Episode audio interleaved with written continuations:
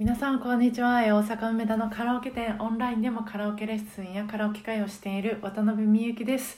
えー今日は対面レッスンの日でした、えーお越しいただいた皆さんありがとうございました。お疲れ様です。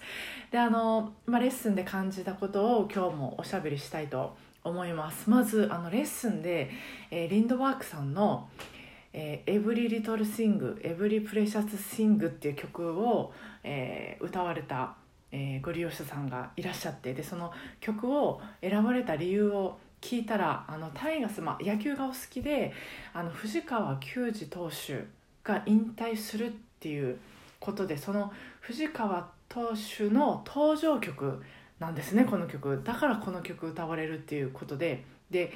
あの私スポーツ本当に何にも知らなくて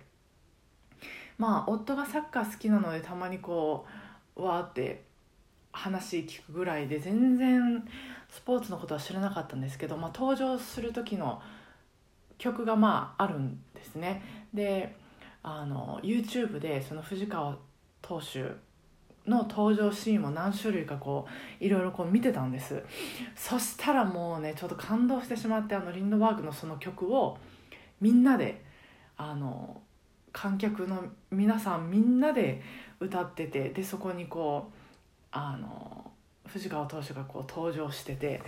もう会場会場っていうのかな？会場一体になっててこれはすごいなと思ってあのうんあの感動したんです。音楽ってすごいなと思って。でまたそのこの曲の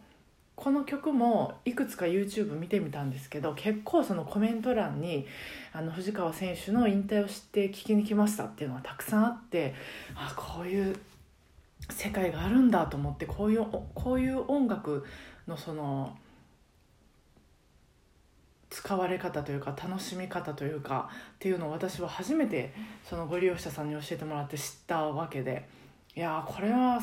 すごい世界だなってあの感動してたんですけどやっぱり音楽ってねやっぱりあの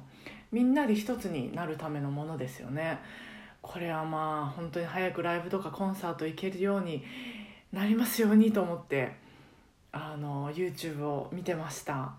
でまた別のご利用者さんの話なんですけどもあの、まあ、ジュディマリのゆきちゃんのような太い声を出そうと練習されてたご利用者さんがいらっしゃってでまたあの今日2週間ぶりぐらいに、えー来られたんですけど声太くなってたんですよ。声太くなってたというか声の響きがふわっとこう増しててで録音した歌を2人でまあ聞き直しててでご利用者さんも「ああいい歌になってる」ってこうよこ喜ばれてたんです。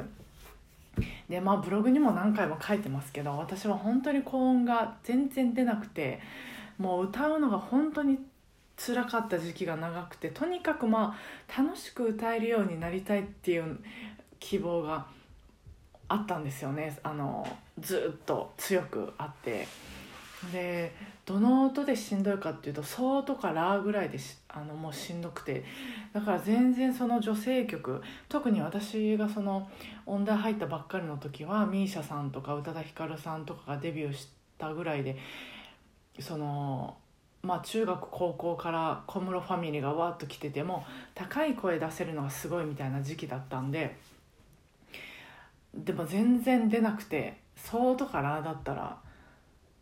あれですよね。今でも男性曲でももっと高いヒゲダンさんとかはもっと高い音出しますもんね。そう。であの大学1年生くらいの時なんでか私あの ELT を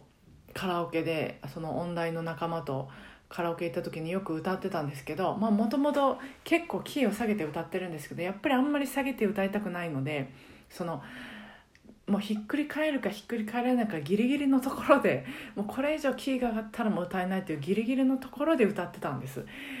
なんですけど大体 ELT さんの曲って最後転調するんですよね。で転調するのと同じタイミングでまたキーを一つ下げるっていう。だから 転調してもそれまでのギリギリのところで歌うっていうそういう特技が あったんですけどちょっとあの久しぶりで懐かしくてちょっと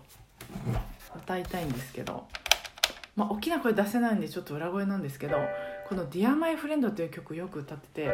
「ずっとかけがえのないもの」「うさぎとぬくもりがある」「いつも居心地のよかった」「あの場所へ戻れるのなら」ドン。いつか最高の自分にってこう転調するんです。このえー、っと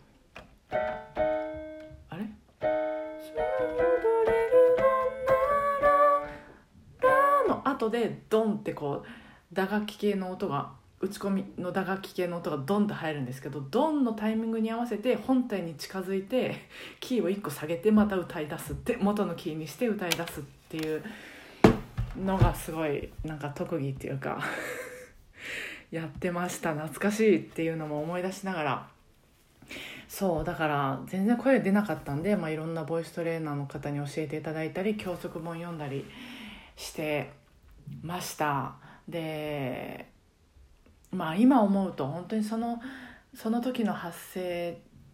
してたら声を高音は出ないよなって分かるんですけどね。そのまあ少しずつあの出るようになったその一歩一歩が本当嬉しかったなってそのご利用者さんの様子見てて思い出しててまあでも自分の声が出るようになるのももちろん嬉しいんですけどそうやってまたそのご利用者さんに喜んでもらえるっていうかご利用者さんが喜ばれてるお顔を見るのもまた本当にこう幸せだなというか嬉しいなと思ってた一日でした。あとはそのご利用者さんがにご紹介いただいてまた別のあの方初めて今日レッスンご受講いただいたりとかあの本当にもう心がわーっとこう動